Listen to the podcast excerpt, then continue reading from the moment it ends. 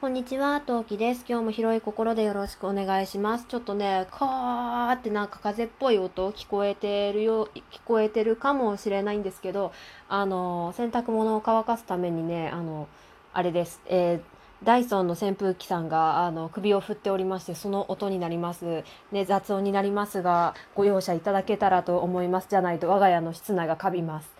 で、えー、今日はですね、妊婦記録第6回目を配信していきたいと思います。今回のトピックスは、えー、6月の体調編と、えー、昨日私は妊婦検診に行ってきたんですけど、その検診の時にいろいろアンケートを書かなきゃいけないものをもらったりしたので、まあ、その辺をね、そのアンケートを書きながら配信をしていきたいと思います。まあ多分全部書けるかなどうかなわかんないんですけど、よければ聞いてください。それでは今何目スタートです。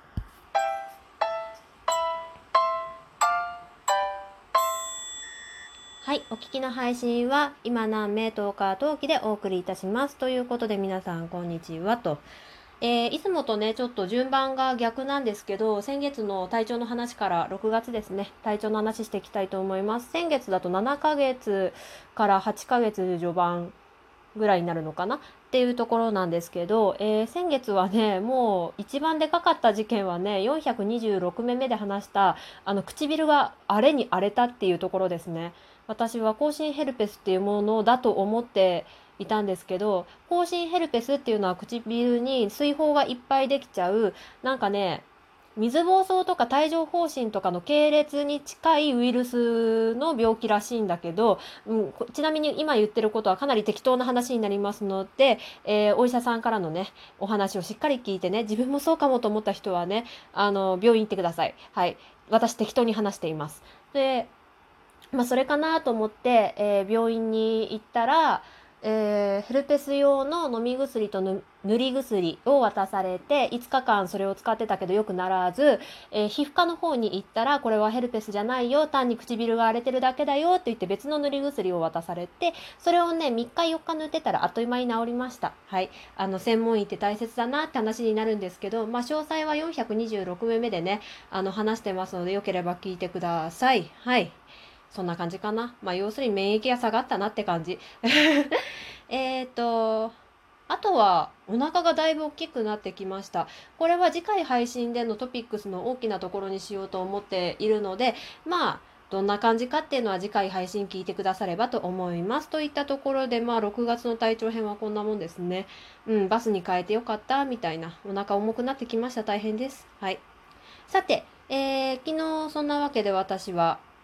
えー、病院に行って検診を受けてきてで昨日はですね検診以外に、えー、あれは看護師さんっていうよりかはあれになるのかな助産師さんになるのかなえー、まあ向こうの、まあ、とりあえず看護師としましょうか。看護師さんからいろいろ入院についてのあれやこれやっていうのを聞いてきたんですね。で、えー、まあその時にいろいろ書類をいただいたのでそれの確認をしていきたいと思います。はい。さて、ちょっとアンケートは最後に回すので、まず、えー、っとですね、健康観察表、妊婦中、妊娠中のセルフチェックを行いましょう。妊娠中のし、え疾患失病で、えー、転院または緊急搬送になった場合、受け入れ先の病院から、えー、発熱や喉の痛みなど、新型コロナウイルスのウイルス感染症についての質問があります。迅速な転院のために日頃から検温などを行いましょうということで、えー、私はこれ冷静になってみればちゃんと昨日夜体温チェックしたじゃない。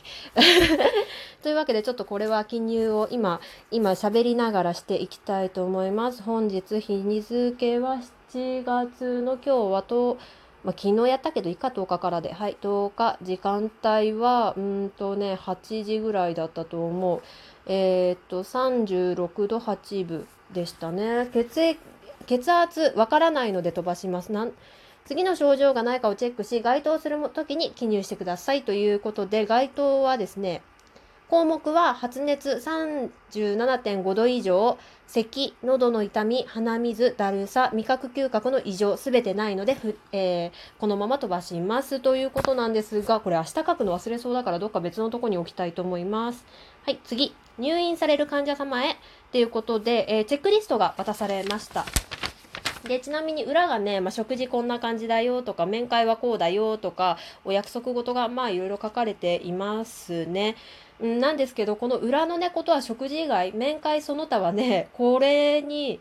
はこれこれ通りにいかないからちょっとあんまりあのわからないことは聞いてくれというふうに言われました。えーちょっとこれ通りにならないっていうところの説明しますね。まず面会ができないです。できないことないんですよ。例えばお金がなくなっちゃったとかさ、着替えが足りなくなったとかいうことあるじゃないですか。その場合はお母さんのみ、えー、その、受け取りだけ、その関係者の方とできるそうです。まあその一瞬だけですね、会えるタイミングは。子供に合わせたりはできませんっていうことで、です。はい。で、あとですね、えー、その他で、えー、その他はね、まあ大丈夫なことは急な入院大丈夫だよとか、あの、防犯上夜間の入院の付き添いはご主人のみにしてくださいとか、まあ、まあうちどうしてもチビ連れてかなきゃいけない状況になると思うんだけど、まあそういうことが書いてあるんですけど、なんか多額の現金っていうのは、まあ、あの常識の範囲内では、うん、大体みんな5000円くらいなんだけど、でもそれはなんか、あれ、あれよ、あの、えっ、ー、と、なんて言うんだっけ、ああいうの。面会する人がいる場合はさ、買ってきてもらったものとかがあるから、あの、欲しいものとかがね、手に入りやすいから、まあ5000円くらい、まあマックス5000円だよね、3000円くらい持ってきていただければ、通常なら十分なんですけど、今回はそれに当てはまらないので、まあ5000円から1万円はいらないです、確実に。でもそれぐらい持ってきていただけると安心かもしれませんね、みたいなことを言われました。まあでもまあ多額な現金は持ってかないよね。うん。ということで、はい。まあそんな感じのことが書いてありますよと。この辺は次回、えー、次回次次会にあのどんなものをリストチェックしたかみたいな話はしていきたいと思うので飛ばします飛ばしますいきたいと思います次、えー、帯同の回数を数えてくださいみたいなのを渡されましたえー、静かに横になって測りましょう。まず静かに横になることがあんまりありません。ゆったりと落ち着いている方が赤ちゃんの動きはよくわかります。そんなことは分かっている。赤ちゃんが1日目、1回目動いた時間をメモしておき、10回動くのにかかった時間をチェックしてグラフにしましょうというわけでグラフチェックの表を渡されました。34週目からってことで、今私確か29週だか30週なんで、もうちょっとしたらこれは書き始めたいと思うんですけどこれは別に提出するものじゃないから無理して書かなくていいというふうにも言われました。というわけで、えー、さっきのね熱のやつと一緒にしとこうかと思います。えーと、あとはベルメゾンさんからのなんかいろんな雑誌一式みたいなのでもらいましたついてたのはねベルメゾンのネット限定お買い物券1000円分のカードなんだろうえー、なんかダイレクトメール的なやつ多分商品券的なやつとベルメゾンの人気商品から厳選妊娠出産のいるものブック。うんまあここから選べよってことだね。多分ここから選びます。他探すのめんどくさいんで。ベルメゾンさん今回はお世話になります。まああんまし外で本当はね赤ちゃん本舗とかね行ってねもう端から買いまくってよしおしまいっていう風にしたいんですけど今回はそういうわけにもいかないのでまあ考えていきたいと思います。で、もう一つ、これがね、冊子ですね。えー、母親学級、両親学級テキスト、マタニティテキストブックということで、全部でよ56ページ、うん、ぐらいの冊子ですね。なんか、要するに生まれたらこうだよとか、今あなたの状況はこうだよみたいなことが書いてありますね。はい。なんか、あ、あとね、メニューとかも書いてある。こういうの食べてくださいみたいなのが書いてありますね。うん。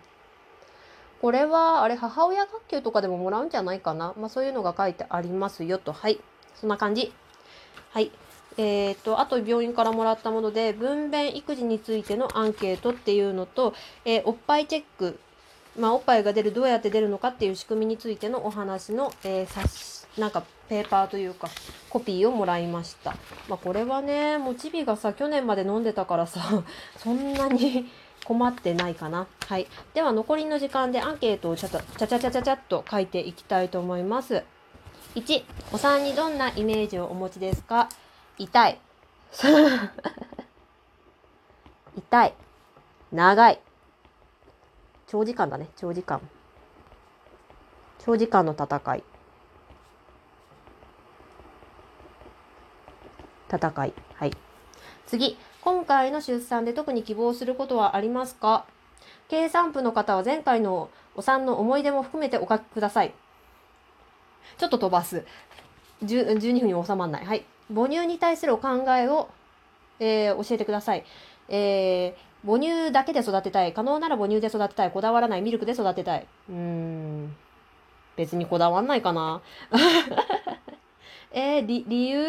え母、母乳が出るなら母乳がいいし、でもさ、タイミング的にミルクの方が腹持ちがいいから、なんか出先とかではミルクあげたいし、あげれる状況じゃなかったらミルクでもいいし、みたいな感じで、そういう意味でこだわらない。はい。次、えー、ご主人の立ち会い分娩を希望されますか？ない。ご主人のお仕事は、これ難しいんだよな職業は、うん、後で書ける。とりあえずなしだから、まあ書きません。このままいきます。お部屋の希望をお聞かせください。これはね、